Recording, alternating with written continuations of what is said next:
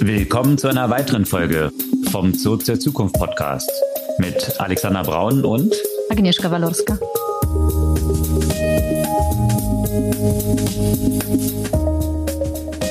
Was gab's Neues letzte Woche? Wenig überraschend wieder vieles zum Thema Generative AI und ChatGPT und viele Anwendungen, viele Analysen, auch kritische Stimmen und so weiter. Ja, dort fand ich besonders faszinierend, wie schnell das Pendel, wo wir schon überrascht waren, wie schnell es in diese Halbphase ausgeschlagen ist, jetzt innerhalb einer Woche ins Gegenteil sich gedreht hat. Das äh, relativieren wir heute in der Beleuchtung etwas tiefer, wo es Sinn ergibt und wo nicht so. Und wie es auch vielleicht in anderen Ländern funktioniert. Oder auch nicht funktioniert und warum.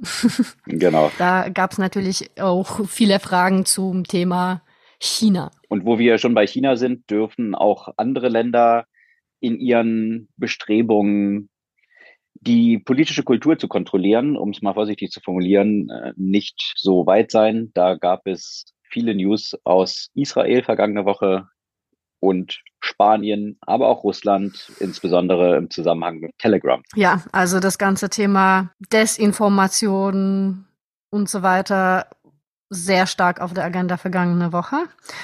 Und äh, von Desinformation ist es äh, sicher nicht ganz weit zu äh, Twitter, da haben wir uns ja vergangene Woche einen Scherz erlaubt, der, bei dem sich sehr schnell rausgestellt hat, dass es eigentlich gar kein Scherz ist oder ganz ernst gemeint.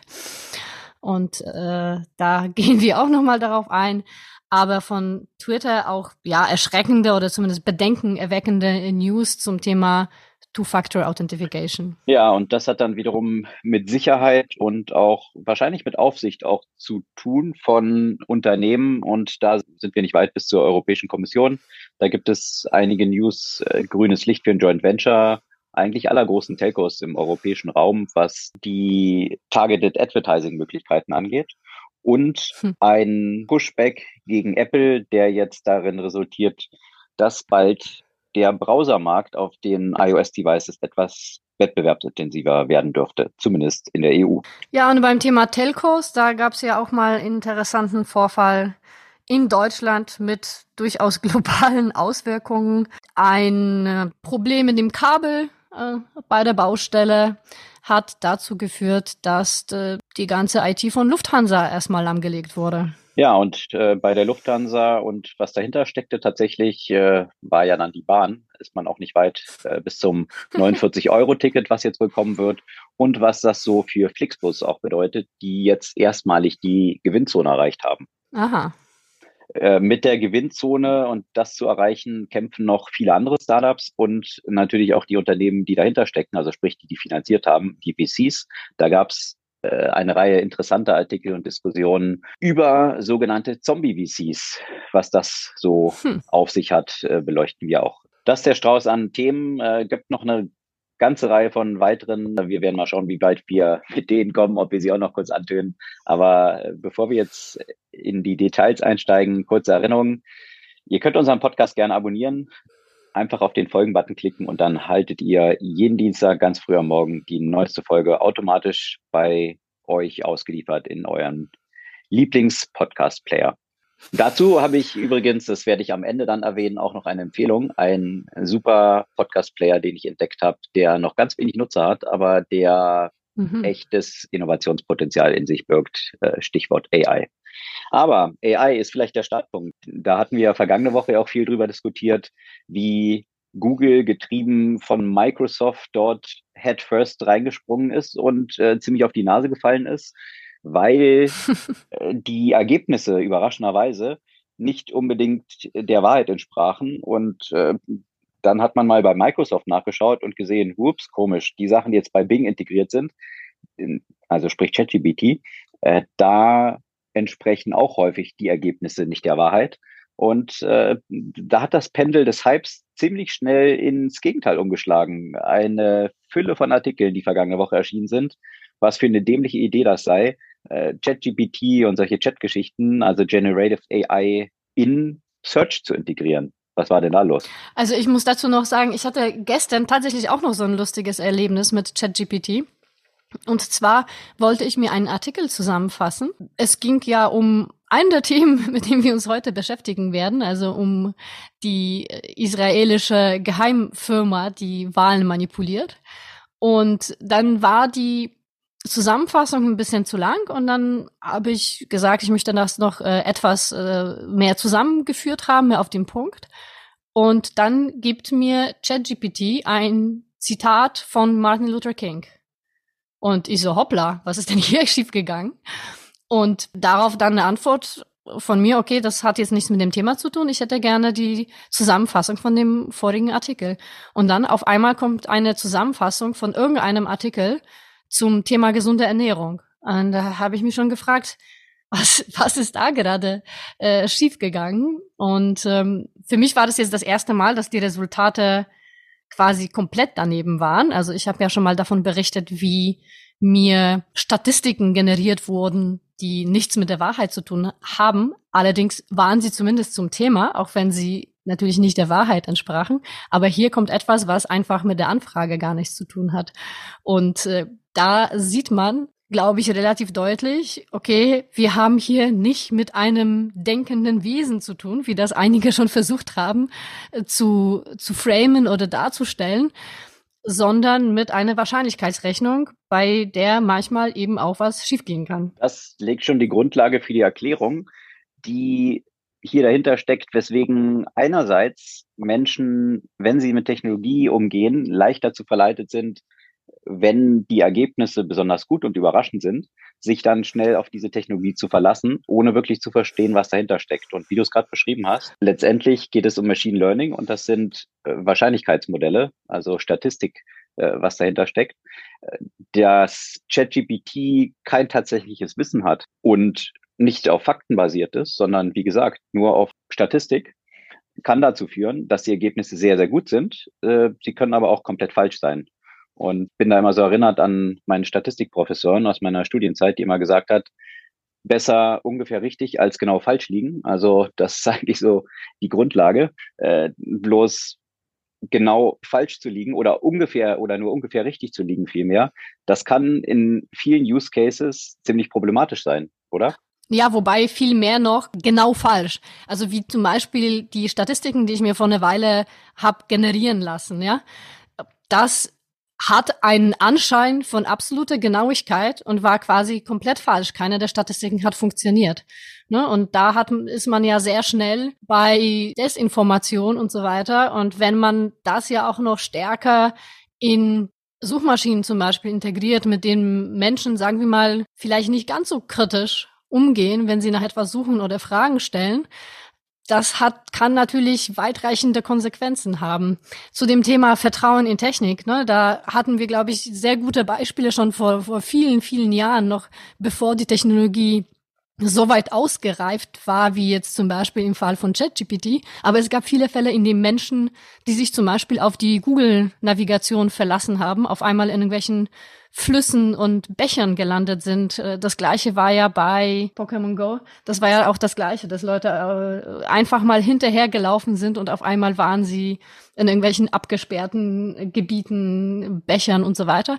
Weil wir, wenn Technologie gut genug funktioniert, verlassen wir uns einfach dran und hinterfragen nicht die ganze Zeit, äh, was könnte denn vielleicht schiefgehen, was natürlich ganz logisch ist, ja, weil es würde unser Leben sehr erschweren, wenn wir jede Entscheidung ins Detail analysieren würden. Von daher ist es ja einfach nur evolutionär richtig, ja. Wenn es meistens funktioniert, dann wird es auch im nächsten Fall funktionieren, ist sozusagen die, die, die Vereinfachung. Aber in dem Fall gibt es tatsächlich äh, das eine oder andere Problem damit. Ja, und da wir ja vergangene Woche auch aufgezeigt hatten, was eigentlich der historische Zusammenhang von Chatbots ist und jetzt gerade so ein paar Beispiele erwähnt hast, wo Menschen sich dann darauf verlassen haben und dann den Computer nicht mehr hinterfragt haben. Das geht tatsächlich, um den historischen Bogen wieder zuzumachen, zurück bis auf den ersten Chatbot, Eliza, der in den 60er Jahren eben entwickelt wurde und genau von Josef Weizenbaum, der Computerforscher äh, damals, der auch das MIT AI Lab mitgegründet hat, genau aus dem Grund eigentlich entwickelt wurde, um zu demonstrieren, dass Menschen nicht ersetzbar sind durch Computer. Und dann aber realisiert hat, dass Menschen plötzlich stundenlang mit diesem Chat-Tool verbracht haben und ihm intimste psychologische Details anvertraut haben, weil die Menschen den Eindruck hatten, dass sie dort wirklich einen Gegenüber haben, äh, der sich mit ihnen, der eine Verbindung zu ihnen aufbaut und äh, mit ihnen diese Unterhaltung führt. Also von daher, selbst der rudimentärste Chatbot aus den 60er Jahren hat das in den Menschen ausgelöst, was wir jetzt eben auf breiter Ebene mit wesentlich ausgefeilteren Tools eben sehen. Also diese Quirks, von denen du berichtet hast, dass etwas merkwürdige Ergebnisse dann bei ChatGPT kamen, die gingen aber noch wesentlich weiter. Vergangene Woche gab es tatsächlich viele sehr aufgeregte Artikel, die unter anderem dann Konversationen mit Screenshots belegt haben, wo zum Beispiel ein New York Times Reporter mit Bing eine Unterhaltung führte und erzählte, wie happy er sei. Er hat gerade Valentines Dinner gehabt mit äh, seiner Frau und dann antwortete eben ChatGPT via Bing, ähm, dass er ja eigentlich gar nicht in seine Frau verliebt sei und dass er ja nur ein äh, langweiliges Valentines Dinner gehabt haben könne, weil er nicht mit ihr, also sprich ihr, der Personality ChatGPT zusammen sei.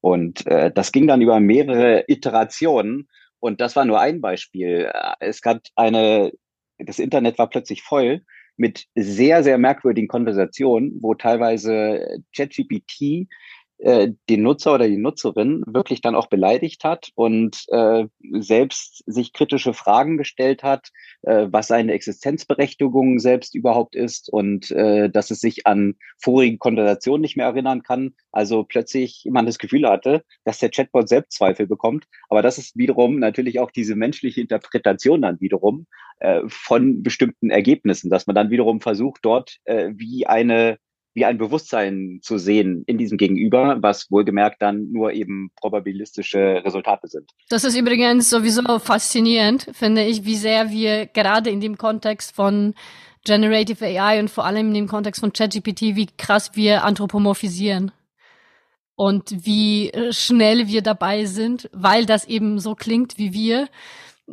einfach einem Tool, sagen wir mal, richtig menschliche Züge äh, zuzuschreiben und mit menschlichen, auch psychologischen Vorstellungen äh, das Ding belegen. Absolut. Und das war dann auch vielleicht zusammengefasst eigentlich die Essenz der vergangenen Woche, dass das, was in der Vorwoche eigentlich noch bei Microsoft und von allen, auch von den Kapitalmärkten, äh, gefeiert wurde, dass Microsoft hier im Search mit GPT jetzt vorangeht und Google hat auf die Nase bekommen, weil sie dort so ja ein bisschen hinterherhinken.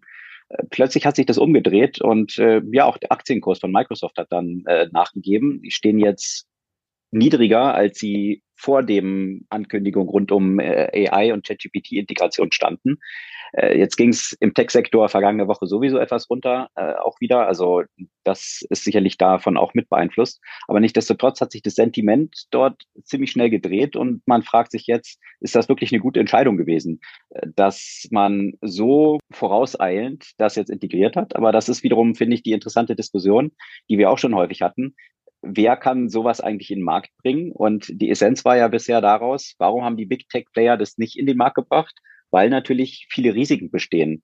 Und äh, jetzt hat man Microsoft gerade dafür gefeiert, oh, jetzt sind die so ein bisschen Startup-y und probieren endlich mal Sachen aus und, und äh, ja, hat, hat Microsoft eigentlich dafür Schulterklopfen bekommen. Aber äh, das Echo kam jetzt eine Woche später, dass man sich plötzlich äh, so in der Tech-Presse zumindest an den Kopf fasst wie verantwortungslos Microsoft gewesen ist, sowas so schnell, so breit zu integrieren. Also ist schon faszinierend, wie schnell man hier diesen Hype-Cycle in allen Dimensionen durchlaufen hat. Ja, und ich muss sagen, in beide Richtungen finde ich das ein bisschen absurd, weil auch wenn das jetzt gerade etwas schief geht, ich bin ja trotzdem der Meinung, dass Microsoft zwar ein paar Schulterklopfen verdient, indem sie das eben auch gewagt haben und ausprobiert haben.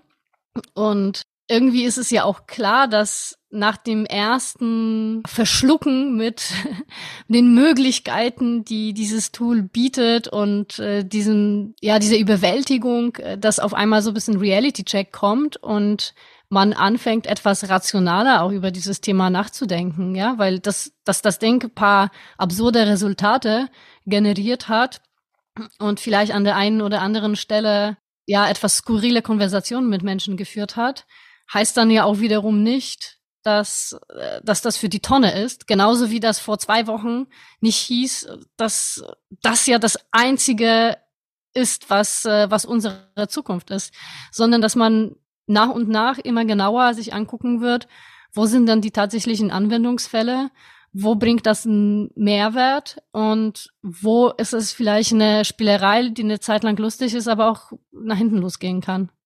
Wie das bei vielen Technologien letztendlich der Fall ist. Ne? Wir sehen das ja seit Jahrzehnten immer wieder, dass auf einmal eine neue Sau durchs Dorf getrieben wird und auf einmal ist das die Lösung alle Probleme und irgendwann mal pendelt sich ein und man sieht, für bestimmte Anwendungsfälle ist es eine sinnvolle Technologie und für andere Fälle ist es halt nicht. Und um genau das zu verstehen, für welche Anwendungsfälle es eine sinnvolle Einsatzmöglichkeit ist und für welche nicht, muss man eben gewisses Verständnis davon haben, wie diese Technologie funktioniert. Und das ist, glaube ich, genau die Schwierigkeit. Das, was wir eingangs gesagt hatten, mit eben Statistik, Wahrscheinlichkeitsrechnung, äh, was dahinter steckt. Äh, da gab es auch einen sehr interessanten Tweetstorm von einem äh, Developer, der dort in zehn Schritten beschreibt, wie er ChatGPT einsetzt, um seine Coding Skills oder die Geschwindigkeit seines Codings, nicht seine Skills, aber die Geschwindigkeit 10x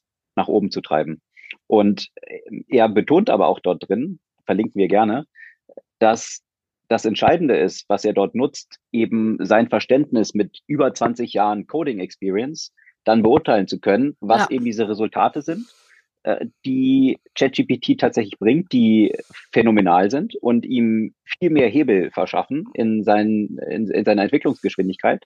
Gleichzeitig er aber auch das Wissen haben muss, um dann zu identifizieren, sind diese Ergebnisse, die dann zurückgespielt werden, äh, so richtig und können sie so weiterverwendet werden oder wo muss er selbst noch Anpassungen vornehmen?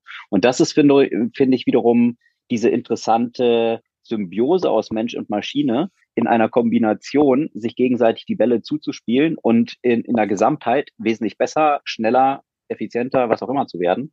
Und äh, dafür bedarf es aber wiederum eines gewissen Grundstocks an Know-how, um das für sich richtig einschätzen zu können. Und das ist, glaube ich, äh, in Essenz äh, die, die zentrale Schwierigkeit hier in diesem Kontext von solchen Technologien, die einfach von außen betrachtet eigentlich nur ein Wunder sind. Absolut. Und das Gleiche betrifft ja nicht nur Coding, ja, weil das habe ich ja auch in vielen anderen Bereichen auch selbst gesehen, ja. Wenn du zum Beispiel über ein Thema schreibst, wo du Expertise drin hast, kann es dir extremen Mehrwert generieren, weil es vielleicht einen neuen Aspekt reinbringt oder eine gute Formulierung und so weiter. Wenn du aber versuchst, damit irgendwas zu generieren, wovon du gar keine Ahnung hast, hast du eine sehr hohe Wahrscheinlichkeit, dass äh, falsche Ergebnisse generiert werden, die du dann ja auch übersiehst, weil du nicht die Expertise in dem Thema hast. Oder zum Beispiel in dem Kontext von User Experience kannst du das recht gut nutzen, um sich zum Beispiel Umfragen zu generieren und solche Themen. Aber auch da hilft es dir nur, wenn du eine Grundexpertise oder wenn du, wenn du eine, wenn du Expertise in diesem Bereich hast, die dadurch ergänzt wird, nicht ersetzt wird. Weil eine Expertise, wenn du keine Ahnung hast, wirst du dir dadurch nicht generieren. Ja, und das sind so ein paar Metadiskussionen, die sich eben rund um dieses Thema vergangene Woche angeschlossen haben. Das fand ich eben besonders spannend eigentlich, nebst diesem großen Buha, äh, den es in die eine und dann wieder in die andere Richtung gegeben hat. Und damit im Zusammenhang auch stehend äh, ein paar Statistiken, also zum Beispiel GitHub da kamen interessante Zahlen raus, die sie in einem Blogpost veröffentlicht haben, dass im Schnitt 46 Prozent der Developer in, in dem Code mittlerweile auf GitHub schon dieses Copilot-Tool verwendet haben, um Code zu schreiben. Also das zeigt schon, eben in fast 50 Prozent des Codings findet mittlerweile durch Copilot generierter Code, was eben so vergleichbar ist mit, mit ChatGPT, findet dort schon Eingang. Und das zeigt so ein bisschen auf, äh, welche Relevanz das hat. Ja, also nicht Hype in die andere oder Desaster in der, wiederum in die entgegengesetzte Richtung, sondern ganz pragmatisch. Das, äh, das sind, äh, ist nur ein Beispiel von diesen Einsatzgebieten. Wir verlinken noch ein paar andere im Bereich von Video Creation. Da gibt es ein faszinierendes Tool Runway, was eben noch wesentlich weiter geht als äh, viele andere Tools oder im Bereich der Build Generation Pixel Vibe. Das äh, verlinken wir gerne lohnt sich es anzuschauen und wirklich äh, faszinierend, was man dort alles äh, eben mit diesen Tools mhm. heute machen kann. Und an der Schnittstelle von Bild- und Video-Generation und Coding versucht auch Roblox die Technologien der Generative AI mit einzubinden, um auch äh, Menschen, die jetzt keine Experten in Game Development sind, äh, zu ermöglichen, die Spiele quasi weiterzuentwickeln und sich zum Beispiel neue Items innerhalb der Spiele zu generieren, einfach nur mit Textbeschreibung dessen, was, was sie denn zum Beispiel haben möchten. Und das finde ich auch äh, einen sehr spannenden Aspekt, weil da ist auch eine Technologie wie ChatGPT, wobei ich nicht weiß, ob da jetzt genau ChatGPT oder was anderes dem zugrunde liegt, die kombiniert wird natürlich mit den proprietären Ressourcen von Roblox und daraus erst entsteht eben diese Möglichkeit für die Nutzerinnen und Nutzer, selbst quasi auch kreativ innerhalb der Spieler tätig zu werden. Das ist nämlich so das Thema, was wir auch letzte Woche äh, hatten. Ne? Also inwiefern ist das jetzt auch ein Enabler, das im Zusammenhang mit den eigenen Ressourcen der Unternehmen erst recht äh, quasi seine Möglichkeit wirklich ausspielen kann. Und diese Kombination finde ich äh, sehr, sehr spannend. Das ist so ein bisschen ähnlich wie tatsächlich bei, bei GitHub, äh, Copilot. Nur hier, sagen wir mal, in noch, im noch weiter vereinfachten Kontext gesetzt bei Roblox. Ja, breites Spektrum von Anwendungsfällen, die sich auftun und äh, aktuell noch so im Stadium Trial and Error, äh, auf dem wir uns hier bewegen, wo der größte Hebel zu erzielen sein wird. Ja, und ähm, in dem Kontext wird natürlich auch viel diskutiert. Ne? Die letzten Wochen ging es ja äh, darum, warum Google nicht schon weiter vorne ist. Dann war Google dazu gezwungen, be bestimmte Ankündigungen zu machen. Und jetzt haben sich natürlich auch viele gefragt, äh, wie sieht es denn in China aus? Äh, China, das natürlich die künstliche Intelligenz schon seit Jahren sehr hoch priorisiert hat, wo sehr viel in diesem Bereich entwickelt wird, aber gerade so eine Technologie wie ChatGPT oder so ein öffentlich zugängliches Sprachmodell ist dort bisher nicht äh, publik geworden. Es gab so vorsichtige Ankündigungen zum Beispiel von Baidu, dass das auch so eine Art Chatbot voraussichtlich in März äh, in den Markt kommen wird. Aber natürlich, gerade wenn es um die Sprachmodelle angeht, ist China natürlich ein sehr gefährliches Pflaster. Dort, wo, sagen wir mal, die Zensur sehr aktiv ist. Und da könnte so ein Sprachmodell, der überall verfügbar ist und mit dem man sich einfach als ganz normale Bürger unterhalten kann, natürlich brandgefährlich, weil es nicht ganz so einfach ist, äh, die Ergebnisse zu zensieren. Und es könnten auf einmal sehr überraschende Antworten rauskommen. Und deswegen werden sich die Unternehmen natürlich sehr genau überlegen, was sie dort veröffentlichen und was sie dort den Nutzerinnen und Nutzern zur Verfügung stellen, ähm, um nicht entsprechend anzuecken. Ja, und mit Anecken, äh, vielleicht ist das die Überleitung dann zu vielen Themen, die vergangene Woche dann noch rauskamen, was aber direkt jetzt an China im Bereich Kommunikation, was man online so publizieren darf. Da ist ein interessanter Artikel erschienen über Russland und über Telegram in Russland. Und äh, der leitete ein mit einer Story von mhm. äh, ja, einer russischen Oppositionspolitikerin, die zu Beginn des Angriffs von Russland auf die Ukraine an Protesten teilgenommen hatte. Und äh, dann äh, standen plötzlich, klopfte es bei ihr zu Hause an der Tür am nächsten Morgen und äh, sie öffnete nicht, hat sich in äh, ihrem Schlafzimmer eingeschlossen und über Telegram mit Freunden kommuniziert und gesagt, äh, das ging, das Ganze zog sich über mehrere Stunden hin, äh, dass anscheinend äh, dort Beamte an der Tür stehen und äh, dort äh, rein wollen. Äh, Kurz zusammengefasst, ein paar Stunden später wurde die Tür aufgebrochen und äh, es war ein ganzes Team, unter anderem auch zwei Leute vom FSB dabei, die interessanterweise wortwörtlich ihre Konversation, die sie gerade über Telegram mit ihren Freunden gehabt hatten, äh, zitieren konnten. Und äh, das äh, hat sie schon etwas verunsichert. Sie hat Russland dann auch verlassen zwei Tage später. Und jetzt gibt es natürlich unterschiedliche Möglichkeiten, wie das passiert sein könnte. A, andere Leute aus ihrer Gruppe haben diese Information weitergeleitet. Das schließt sie aber aus.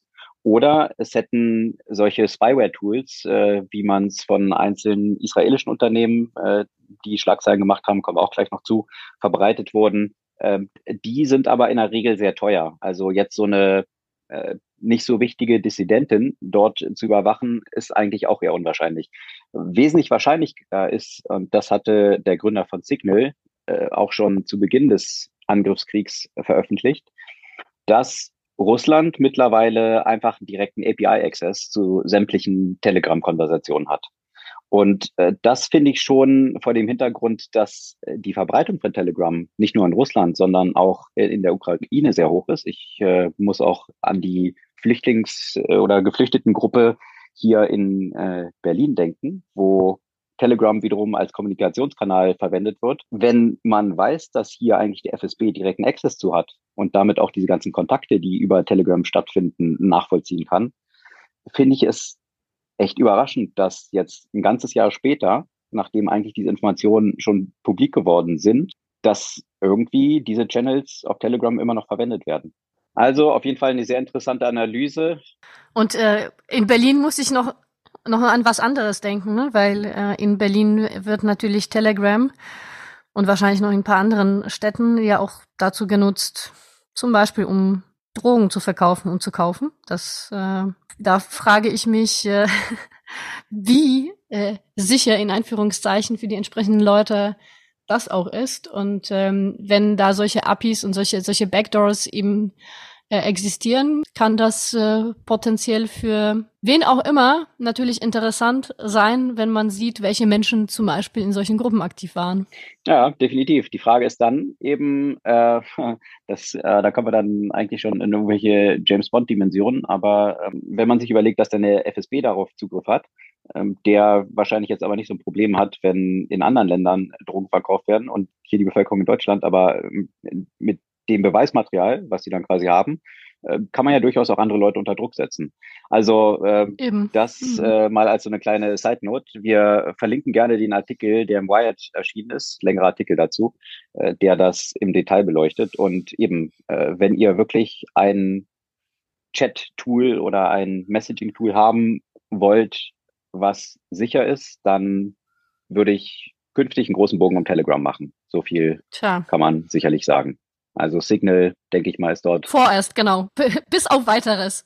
Zumindest noch. Mal gucken. Äh, so, ist, so, ist ja, so ist ja Telegram auch gestartet. Ähm, ja, aber äh, das auf jeden Fall aktuell Stand heute ein sichereres Tool als Telegram. Ja, und da sind wir natürlich schon bei dem Thema Team Jorge. Und äh, ja, also viele, viele, viel Berichterstattung in der vergangenen Woche dazu. Natürlich erschreckend, natürlich irgendwie, ich weiß es nicht, doch nicht mehr so krass überraschend, weil man sich über die Jahre so dran gewöhnt hat und ich weiß es nicht, ich, bin ich bin ich jetzt zynisch geworden, dass mich das jetzt wenig überrascht? Vielleicht nochmal kurz zusammengefasst, was dort äh, vorgefallen ist oder was die News waren. Es äh, sind Berichte von Reportern herausgekommen und äh, über ein Netzwerk von Medien, die äh, hier gemeinsam dran gearbeitet haben, wurde dann koordiniert diese Story verbreitet, dass sie Insider-Informationen bekommen haben, dass ihnen angeboten wurde von einem israelischen Unternehmen, äh, die Wahlen beeinflussen zu können, äh, bestimmte Leute, Oppositionspolitiker direkt über Kanäle, also wie was, sowas wie Telegram zum Beispiel, äh, direkt die Konversation verfolgen zu können, ähm, entsprechend auf den Geräten von möglichen Oppositionspolitikern belastendes Beweismaterial platzieren zu können, was dann natürlich als Druckmittel wiederum verwendet werden kann und so weiter. Also und äh, dann wurden auch von diesem Unternehmen und Team Hore, äh, was du jetzt erwähnt hattest, also das äh, besteht wohl unter anderem aus einer Reihe von israelischen Ex-Mossad, also Geheimdienstagenten, äh, die dort äh, das aufgebaut haben, Militärs auch, und ja, jetzt ihre Dienste gegen fürstliche Bezahlung sämtlichen Regierungen in der Welt angeboten haben. Nicht sämtlichen, ne? Mit Ausnahme mit Ausnahme von Israel, USA und Russland. Da wollen sie nicht anecken. Da wollen sie nicht anecken, ja. Ah, stimmt, ja, stimmt. Genau. Mit denen will man sich lieber nicht anlegen, damit mhm. man noch einen Safe Space hat, äh, auf den man sich zurückziehen kann. Ja, aber natürlich, äh, wenn man sich jetzt so den afrikanischen Kontinent anschaut, viele andere Länder eben auch noch, also ausgeklammert der drei, die du erwähnt hast, äh, dann äh, kann man sich schon vorstellen und wurden auch eine Reihe von Beispielen in der Verkaufsveranstaltung quasi äh, dann diesen Journalisten genannt, wo ihre Tools schon zur Beeinflussung der Wahlen im Einsatz waren. Und auch Live-Demonstrationen von diversen Sachen. Da spielt er natürlich auch eben auch wieder Telegram eine Rolle, wo eben eine der Attacken, die dort demonstriert wurden, auch über Telegram unter anderem stattgefunden hat.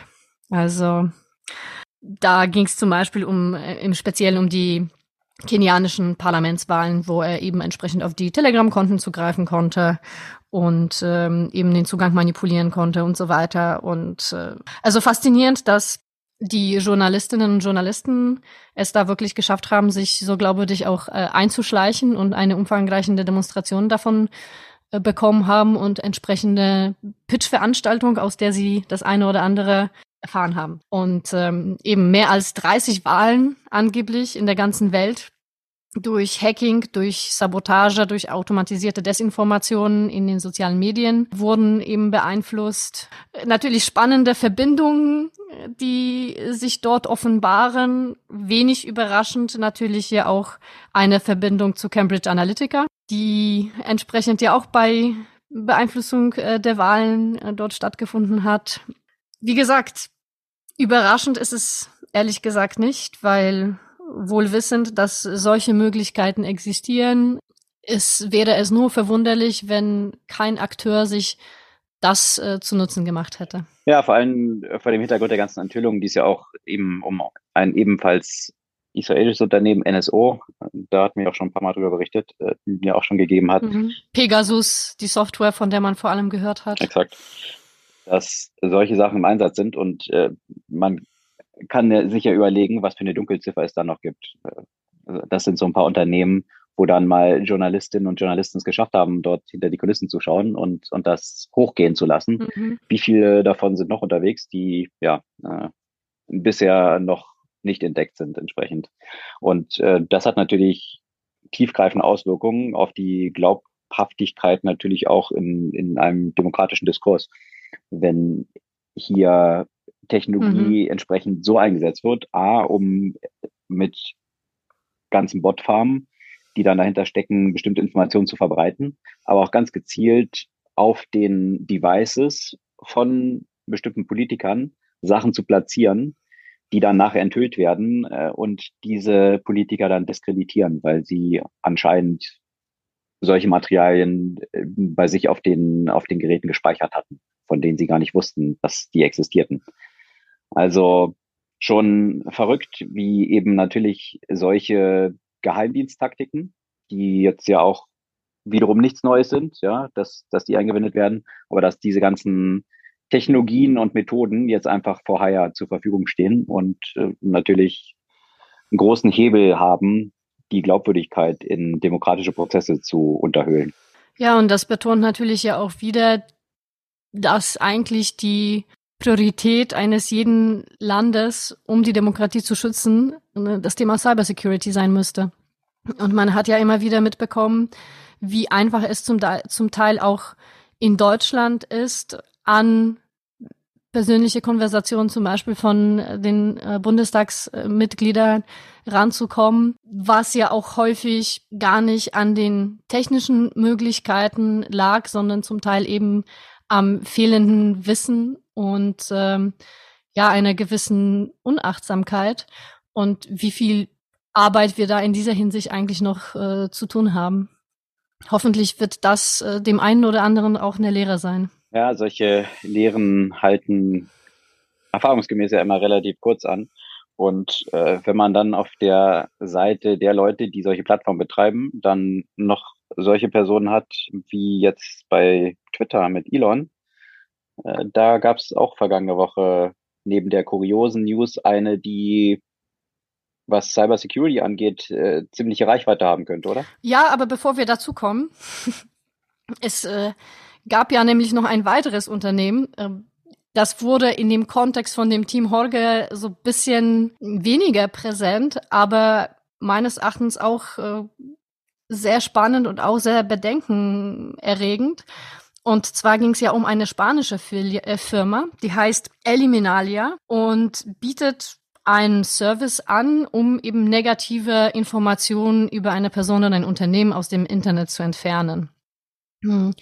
Und man könnte ja auch hier ein bisschen geteilter Meinung sein, weil sicherlich ist es in dem einen oder anderen Fall durchaus gerechtfertigt. Es gibt ja auch das Recht auf Vergessen und äh, jetzt in dem Kontext, dass, äh, sagen wir mal, nichts aus dem Internet verschwindet, dass man irgendwelche Jugendsünden vielleicht nicht mehr im Internet äh, sehen möchte, könnte man sagen, ist legitim.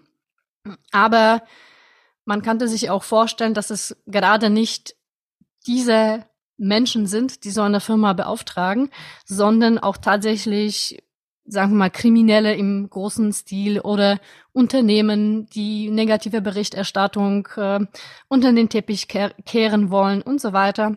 Da werde ich jetzt nicht so tief reingehen. Posten wir natürlich auch den durchaus langen und ausführlichen Beitrag dazu, mit welchen Methoden auch dieser Firma gearbeitet hat, um bestimmte Berichterstattung, sagen wir mal, verschwinden zu lassen, depriorisieren zu lassen, dort Desinformation reinstreuen zu lassen.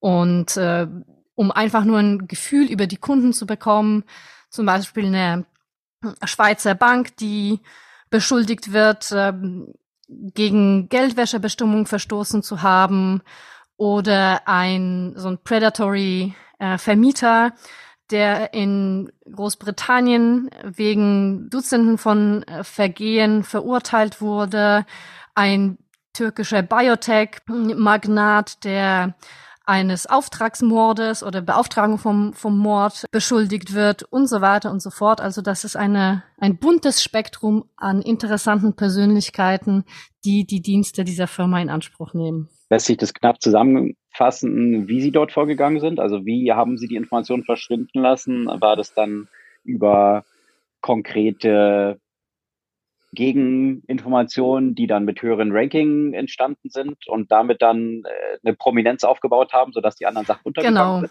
Genau, das ist eine der Sachen, dass man dann äh, eine, eine Flut von netten Geschichten irgendwie über Hunde, Autos und äh, Fußball in Ko Ko äh, Zusammenhang mit dieser Person zum Beispiel produziert, äh, die dann prominenter werden und weiter im, im Ranking auftauchen zum Beispiel.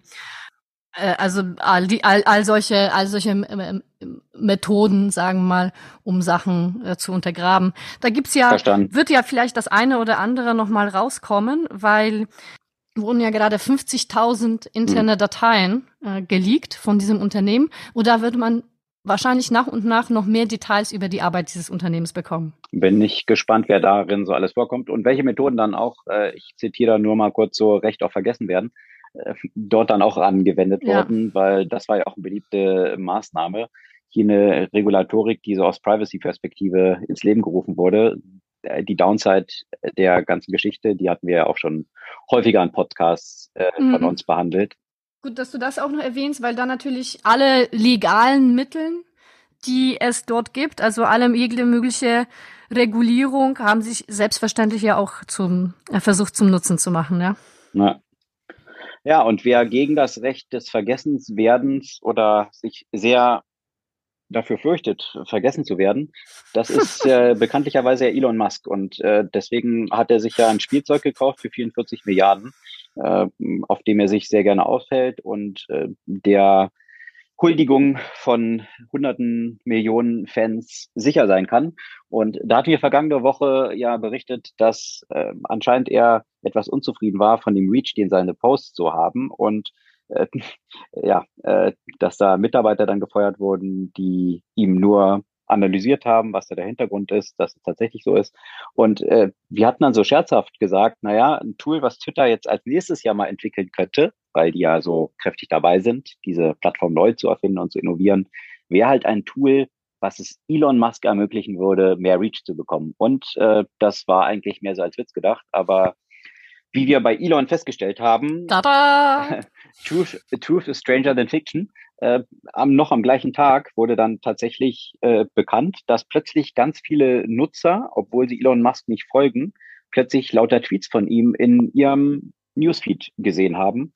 Äh, da gibt's ja so unterschiedliche Feeds. Äh, der äh, Relevanzfeed, dann wem du folgst und so weiter. Und äh, ja, dann tauchten dort plötzlich lauter Twitter-Posts von Elon Musk auf und äh, tatsächlich hinter den Kulissen kam dann durch, dass äh, Elon Musk dafür gesorgt hat, dass der Algorithmus so angepasst wird, dass seine Posts mehr Auslieferung bekommen.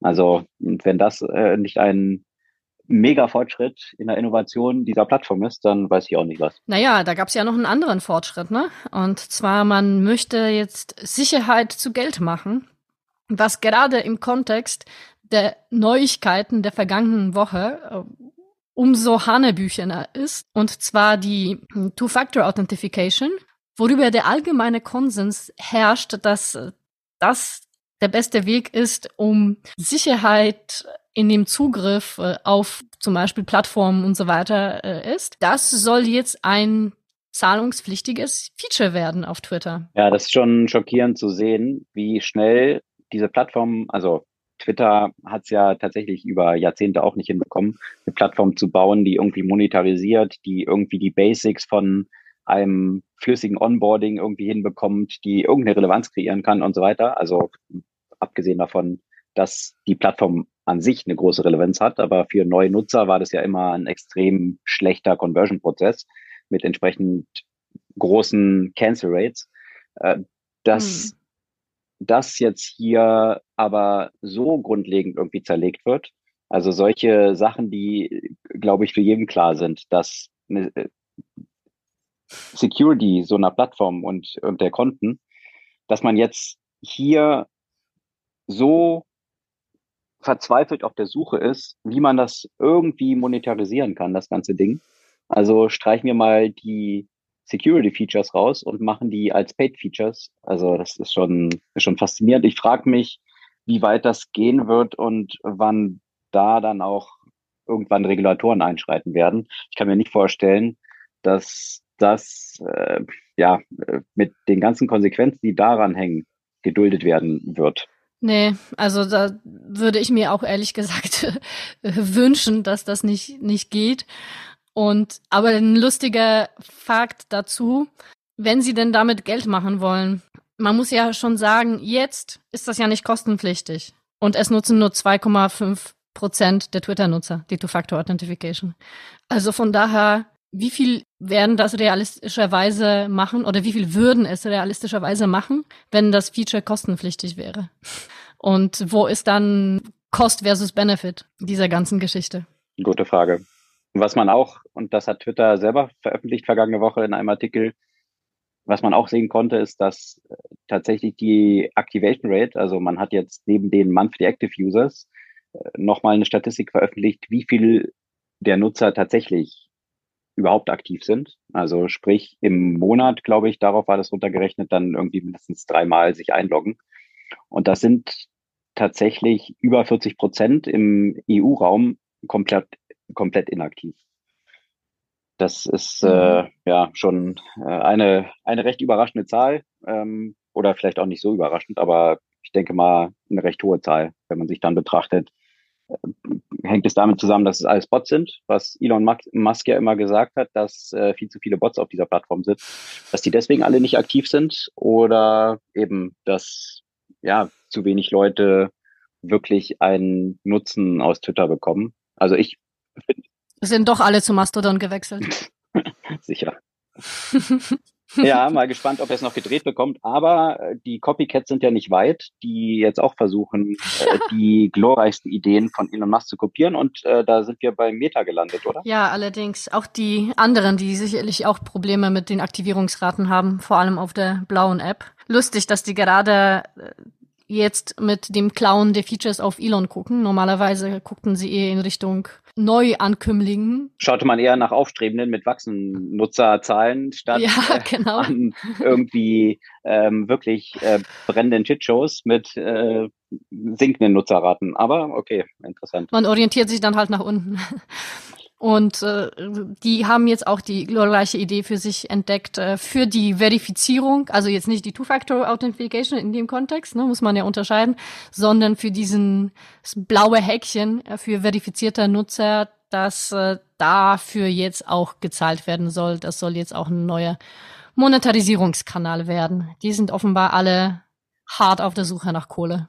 Wohlgemerkt bei Facebook und bei Instagram. Das äh, sind die beiden Plattformen, auf denen jetzt diese Sachen eingeführt werden, äh, dass man dafür zahlen kann. Äh, adressiert werden dort in der Regel, also hauptsächlich Influencer, Content-Kreatoren, äh, wie man das bei Meta nennt. Kommt bestimmt ja auch auf äh, LinkedIn bald, ne? Auch noch dazu. Das sind ja auch so viele Content-Kreatoren und Influencer jetzt unterwegs. Ja, wobei da frage ich mich, ob Microsoft da nicht ein bisschen schlauer ist und auf LinkedIn die Monetarisierungspotenziale äh, vor dem Hintergrund der Zielgruppe und äh, der Daten, die sie haben, doch ein bisschen woanders liegen. Also die Plattform ist ja sehr profitabel im Vergleich zu vielen anderen. Also von daher, ja. äh, ich kann mir vorstellen, dass man dort solche dämlichen, solchen dämlichen Ideen nicht unbedingt so hinterher rennt. Und dort wird man wahrscheinlich bald in dem Feld, wo, wo man neue Posts schreiben kann, wahrscheinlich bald ChatGPT integrieren, weil die meisten Posts klingen eh schon so, als wären sie damit generiert. Von daher kann man das noch ein bisschen vereinfachen. Absolut. Und dann äh, noch automatisch so ein mitleiderregender, äh, mitleiderregendes Bild von sich selbst mit einer Katze oder so, äh, dann noch äh, in Schwarz-Weiß, in Weichzeichner und dort noch integrieren. Ja, ähm, aber ja, ich denke, zu vielen dieser Themen werden auch Regulatoren noch äh, ihre Meinung haben. Da gab es grundsätzlich vergangene Woche eine Reihe von interessanten Entwicklungen. Und zwar hat die Europäische Kommission ein grünes Licht gegeben für ein Joint Venture, was die ganzen Telcos im europäischen Raum, also dabei sind Deutsche Telekom, Orange, Telefonica und Vodafone, gemeinsam aufbauen wollen. Wir hatten auch schon mehrfach darüber berichtet und es geht dort um Targeted Advertising. Und äh, wenn man sich die letzten zwei Jahre so angeschaut hat in diesem ganzen Space und die Probleme, die eben auch ein Facebook vor allem hat, aktuell so ein bisschen zerrieben zu werden zwischen den zwei zentralen Plattformen im Mobile-Bereich, also Android auf der einen Seite mit Google dahinter und dem ganzen Advertising-Markt und Apple auf der anderen Seite mit iOS und dem eigenen Advertising, was man jetzt aufbaut. Da hat man ja schon gesehen, dass eine Reihe von Unternehmen, die eben keine eigene Plattform haben, extrem unter Druck gekommen sind. Also sprich Meta. Deswegen ja auch der Hintergrund, weswegen Meta mit der eigenen Hardware einen eigenen Zugang zu Nutzern direkt aufbauen will. Aber das Interessante ist natürlich, wenn man jetzt noch eine Schichtenebene nach oben geht, wer hat denn eigentlich First-Party-Data? Also noch über die Plattformebene hinaus und auch über die mobilen Plattformen übergreifend. Da ist man eben schnell auf der Ebene von den Mobile Operators. Das heißt, wenn ich mein Vodafone als Kunde von Vodafone zum Beispiel dann in Deutschland mit meinem Device unterwegs bin, dann weiß natürlich Vodafone genau, welche Webseiten ich aufrufe, welche Sachen ich runterlade und wo ich mich bewege. Und das zurückentwickelt oder zurückverfolgbar auf den individuellen Account mit den ganzen persönlichen Daten dort hinter. Also nicht jetzt nur irgendwelchen approximierten Daten, sondern ich habe ja einen Vertrag mit Vodafone. Sie wissen also ganz genau, wer ich bin und wo ich unterwegs bin. Also stellt sich ja schnell an die Frage, gibt es eigentlich noch bessere Tracking-Daten als das? Und äh, das haben sich in der letzten Zeit die Telcos eben auch gedacht und aus diesem Grund jetzt, wie erwähnt, dieses Joint Venture gegründet und jetzt das grüne Licht der European Commission bekommen. Ich bin gespannt, wie das sich so aus der GDPR-Perspektive gestalten wird. Ähm, nur weil es jetzt aus Wettbewerbskommissionsperspektive erstmal ein grünes Licht bekommen hat, stellt sich für mich halt schon die Frage, wie genau wird dort mit diesen Daten umgegangen werden? Wie wird dann Werbung dort ausgeliefert werden? Also ein sehr interessantes Spielfeld, was sich hier als neuen Wettbewerb auf jeden Fall auftut. Ja, und gerade in dem Kontext, wie viel man über personalisierte Werbung und die Konsequenzen davon hm, gesprochen hat, muss ich sagen, bin ich überrascht, wie wenig Aufmerksamkeit dieses Deal jetzt und auch diese Erlaubnis jetzt bekommen hat, oder? Ja, irgendwie schon. Äh, man schielt halt immer so auf die großen Tech-Player und äh, ja, und die schleichen sich da drunter und äh, tun so, als wären sie die Guten. ja, versucht ja Apple auch. Das wundert mich sowieso, weil Apple hat ja auch vor dem Hintergrund dass sie die Guten sind und eben das böse Tracking eben verbieten mit äh, der neuen Regelung ATT, also die ja wirklich Facebook richtig den Chaos zu machen scheint, ähm, um dann ihr eigenes riesiges Advertising-Modell aufzubauen. Äh, das ist natürlich schon sehr sneaky, was Apple dort betreibt. Aber jetzt ja mit den Mobile Operators, wie gesagt, nochmal eine Ebene drüber, wo auch dann ein Apple und auch ein Google nichts gegen machen kann. Aber auf der Ebene, da gibt's äh, noch eine interessante Entwicklung, eben wiederum EU-Ebene und Antitrust- oder Wettbewerbsperspektive. Da ist der Druck auf Apple in der letzten Zeit ja schon größer geworden, zumindest im EU-Raum, und zwar in Bezug auf Webbrowser.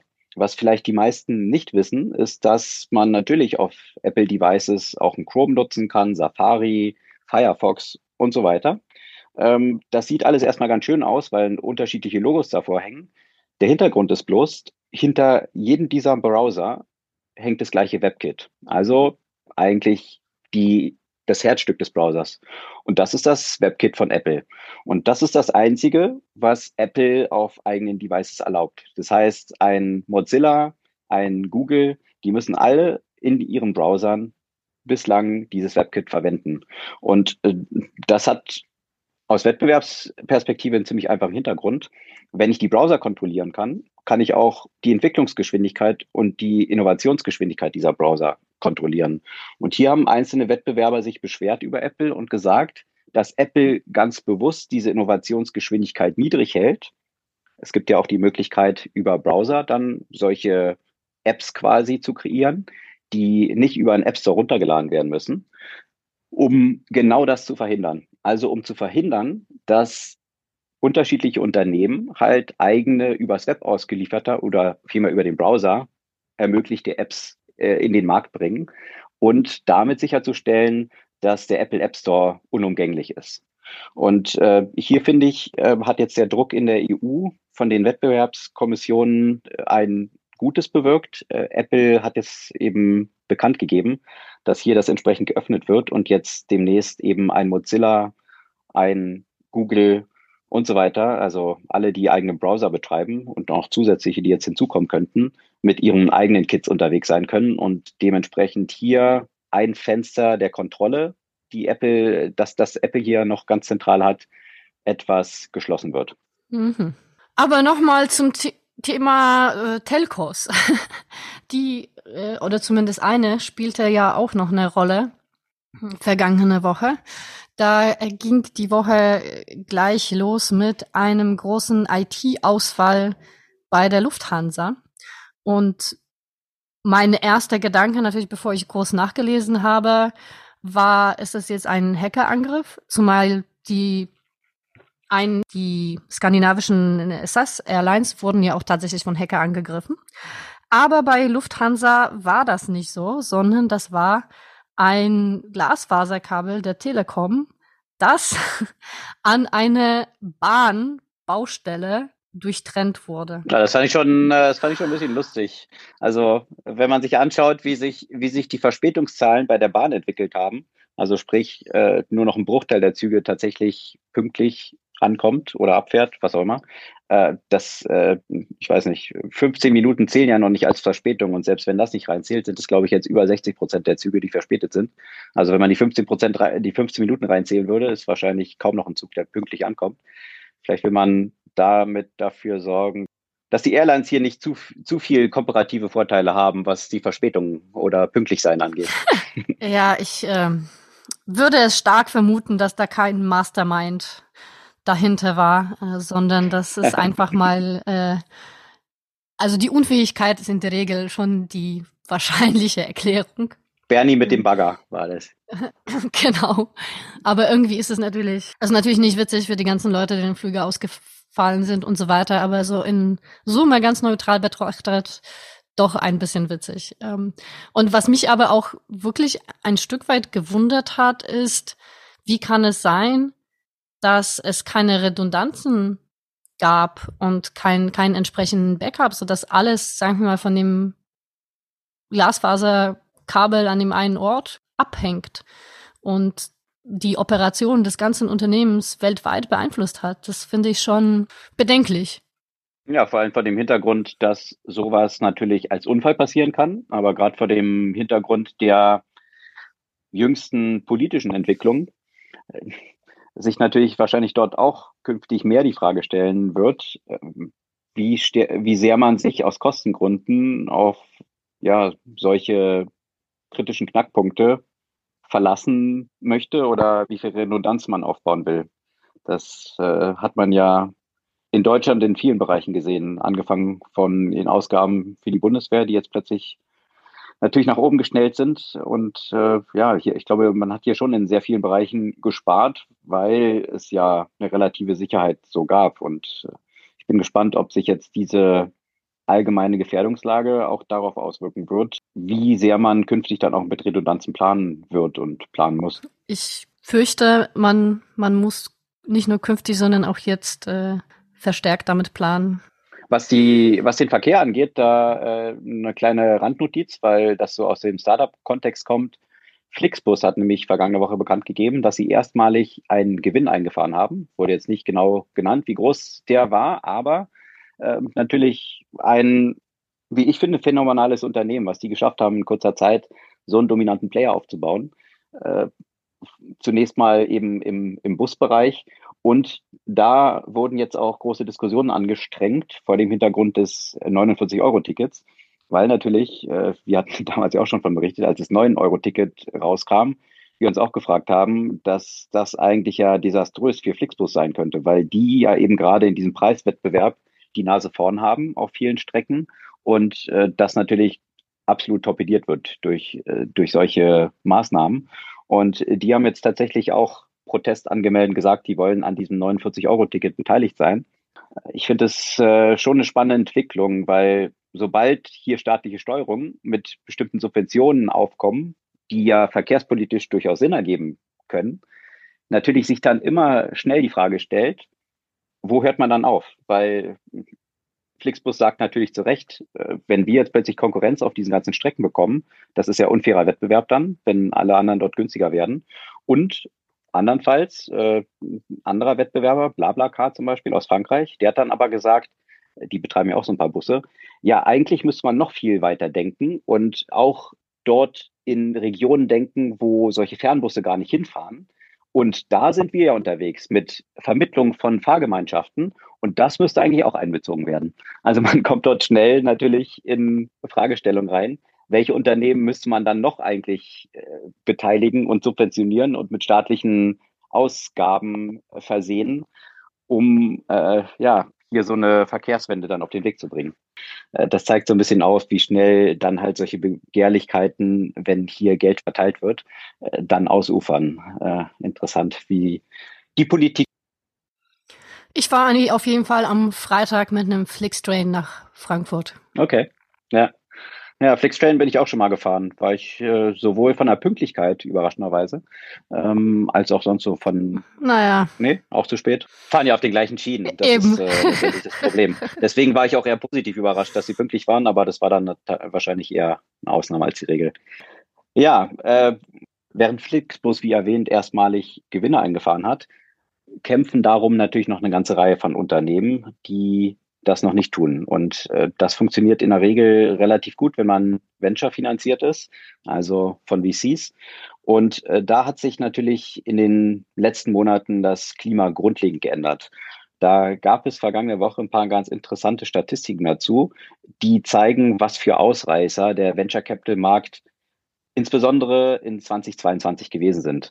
Und äh, aus dieser Statistik geht hervor, dass in 2022 274 neue Fonds aufgelegt worden sind.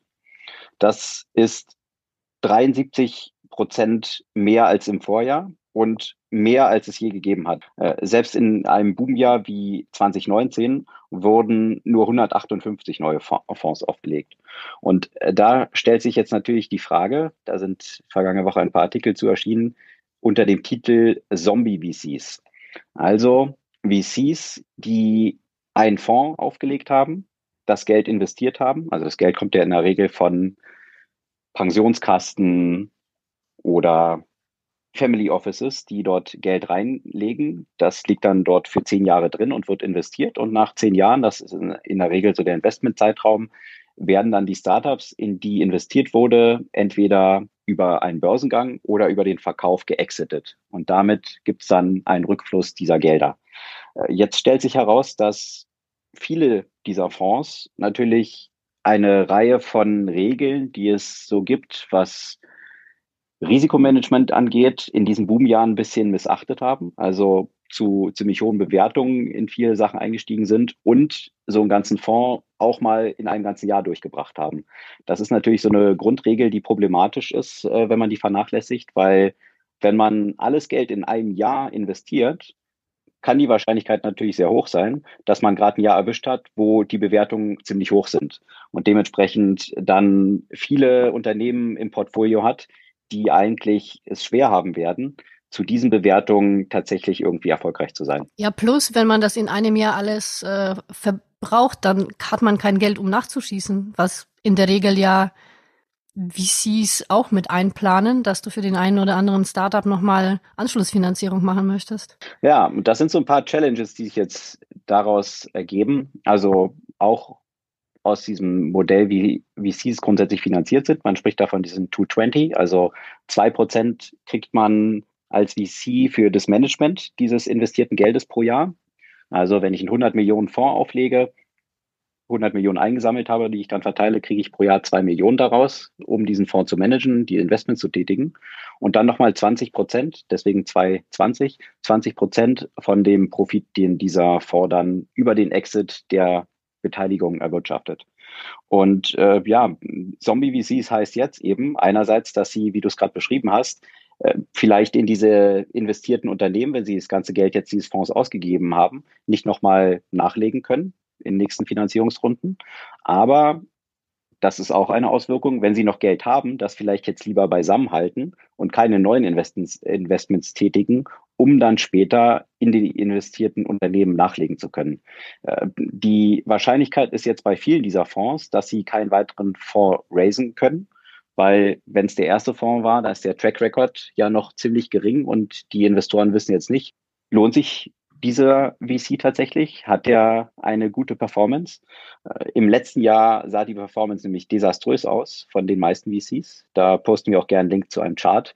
Äh, wenn sonst so über zehn Jahres Zeitraum die Return eher so bei 16, 17 Prozent liegen, lagen sie im vergangenen Jahr bei der VC-Kategorie nur so bei zweieinhalb, drei Prozent Return.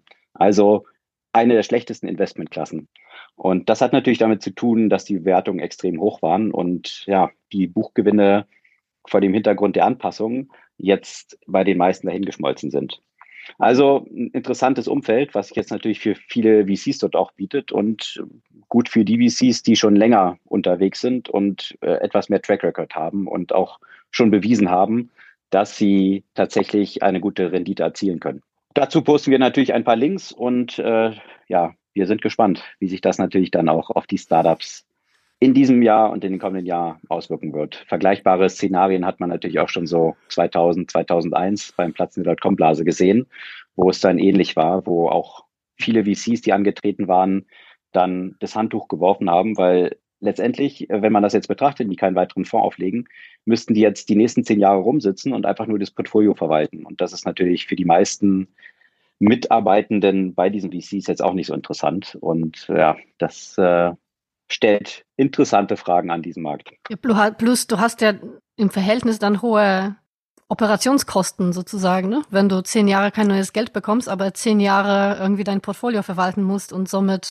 irgendwie jemand daran auch arbeiten muss. Absolut. Deswegen ist die Vermutung, dass äh, man hier jetzt nicht ganz so starke Layoffs sehen wird, wie man es bei vielen VC-finanzierten Companies oder auch Big Techs gesehen hat, aber dass halt viele VCs jetzt nicht mehr nachheiern werden und dann über eine natürliche Fluktuation äh, nach und nach hm. sich ausdünnen werden. Also wie gesagt, wenn ich äh, mich so erinnere an Dotcom-Zeit, da gab es dann wenige VCs, gerade so im deutschen Raum, die es dann überlebt haben. Das war dann vielleicht so ein Partech oder ein Early Bird, die auch jetzt noch da sind. Partec hat jetzt das Handtuch geworfen. Die ähm, haben bekannt gegeben, dass sie nicht mehr weiter aktiv sind. Early Bird äh, mhm. hat es geschafft, bis heute immer noch aktiv zu sein. Aber den Boom an VCs, den es hier in 2000, 2001 auch in Deutschland gegeben hatte, da sind dann auch sehr, sehr viele ausgeschieden. Also wahrscheinlich ein vergleichbares Umfeld, was wir in diesem Bereich so sehen. Da posten wir gerne auch ein paar Links zu. Würde es eigentlich Sinn ergeben, wenn sie dann irgendwie mergen würden?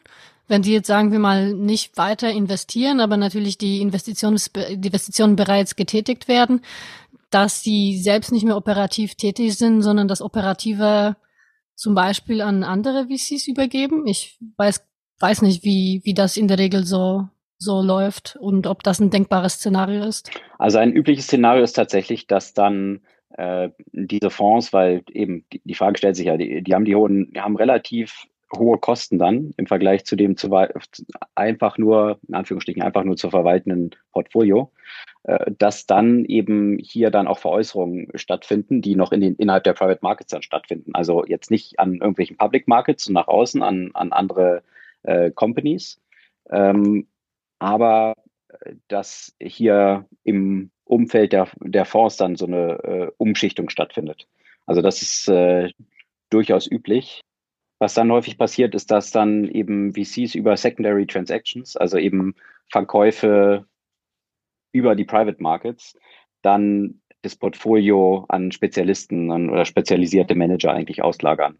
Weil ja sich natürlich dann schnell die Frage stellt, wie sinnvoll und kapitalintensiv ist es jetzt, dieses Portfolio so weiter zu betreiben. Ja, das der äh, Strauß von Themen heute. Ein paar weitere verlinken wir noch äh, aus in Anbetracht der Zeit. Da gab es noch einen sehr interessanten Artikel zu der Podcast-Bubble, die eigentlich eine Ein-Unternehmens-Bubble war, befeuert von Spotify. Die sind jetzt auch hier ziemlich ernüchtert auf den Boden zurückgekommen. Äh, längere Beleuchtung dazu. Und äh, dann fehlt noch die Buchempfehlung diese Woche. Nee, du hast ja am Anfang noch angekündigt, dass du eine App für Podcasts empfehlst. Das sollst du jetzt auch machen.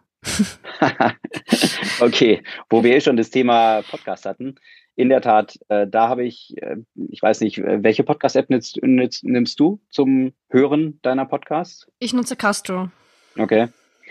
Ja, das fand ich dann auch schon immer besser als jetzt irgendwie diese native Apple Podcast-App, die ja ein Graus ist. Ich fand aber Castro immer von der Usability noch ein echtes Desaster. Also mich da mit diesen ganzen Screens, die man dann swiped und hin und her, ich fand das extrem von der User Experience oder UI sehr gewöhnungsbedürftig. Ich habe eine App jetzt gefunden, die viele Sachen vereint, die mir bisher in Podcast-App immer gefehlt haben. Und zwar nennt sich die Fathom, F-A-T-H-O-M, fathom.fm. Mhm. Und das ist eine Podcast-App, die sehr viele der durch AI möglichen Themen mittlerweile schon integriert. Also sprich, automatisch eine Conversion stattfindet im Hintergrund, also eine Transkription von dem, was gesagt wird, in geschriebenen Text. Das heißt, du hast immer parallel laufend und das funktioniert bei den meisten Podcasts ziemlich gut. Das geschrieben, was dort gerade gesprochen wird. Und du kannst dann auch über die Schrift navigieren zu bestimmten Stellen im Podcast. Das heißt, das ganze Thema von Discovery, was ja immer noch ein Riesenproblem bei Podcasts ist, dort jetzt wirklich das, was man bei Text hat, über Search dann zu entdecken, wo sind relevante Passagen eines Podcasts inhaltlich. Das ist ja bislang immer noch ein echtes Desaster. Das äh, bildet diese App damit schon mal als ersten Schritt ganz gut ab. Also und auch von, vom User Interface finde ich es auch wesentlich besser gelöst, als das äh, zum Beispiel bei Castro der Fall ist. Also eine Empfehlung, durchaus mhm. mal ausprobieren. Äh, viele spannende Features, die, äh, die dort wirklich ein bisschen Innovation in diese ganzen Podcast-Player reinbringen. Und äh, eine App, die, glaube ich, noch ziemlich neu ist. Also als ich äh, mir das runterlud, da gab es noch keinen einzigen Review auf iTunes äh, oder im App Store. Ähm, ich kann es aber durchaus empfehlen. Sag nochmal, wie die heißt. Atom. F-A-T-H-O-M. FM. Okay, bin ich mal sehr gespannt. Und genau, was man damit natürlich dann auch noch machen kann, sind solche Clippings, ne? was man sonst immer kennt, was äh, ist ein Hindernis für virale Verbreitung von Podcasts ist äh, im Vergleich zu Videos, wo man einen kurzen Clip machen kann oder auch Bildern, die sich dann über Twitter viral verbreiten. Hier kannst du auch zu jedem beliebigen Part einer Podcast-Passage einen eigenen Clip erstellen. Sehr einfach ah. und dann über Social Media sharebar. Also von daher viele Potenziale, die diese App damit so bietet. Jetzt zur Buchempfehlung. Was kannst du diese Woche empfehlen? Ja, angesichts dessen, worüber wir heute gesprochen haben, würde ich tatsächlich noch einmal das Buch, was ich schon vor einer Weile empfohlen habe, empfehlen. This is how they tell me the world ends. The Cyber Weapons Arms Race von Nicole Perlorth. Und ähm, ich denke, deswegen, weil ich dieses Buch gelesen habe, unter anderem, hat mich das ganze Thema rund um Team Horge wenig schockiert. Also so eine Vorwegnahme des Ganzen, was jetzt eben nochmal durch Team Horge zum Beispiel seine Bestätigung einfach nur gesehen hat. Ja, also da wurde schon sehr deutlich dargestellt, welche Möglichkeiten es gibt und äh, wie viele Hacker es gibt, die bereit sind, für ein nicht zu knappes äh, Taschengeld alles Mögliche zu machen, bis zu eben Wahlmanipulation und so weiter. Das ist durchaus ernüchternd und denke sehr wichtig zu verstehen und, äh, und zu wissen. Das ist also die Buchempfehlung. Äh, alle, die dort ein bisschen tiefer einsteigen wollen, was dort hinter den Kulissen wirklich passiert. Ein Buch aus dem, wenn ich sehe, Februar 21. Aber wie man sieht, brandaktuell. This is How They Tell Me the World Ends, The Cyber Weapons Arms Race von Nicole Perlrod. Äh, das ist die Buchempfehlung dieser Woche. Das soll es für diese Woche gewesen sein. Wir freuen uns über euer Feedback, eure Kommentare und äh, freuen uns, wenn ihr kommende Woche wieder dabei seid. Bis dann.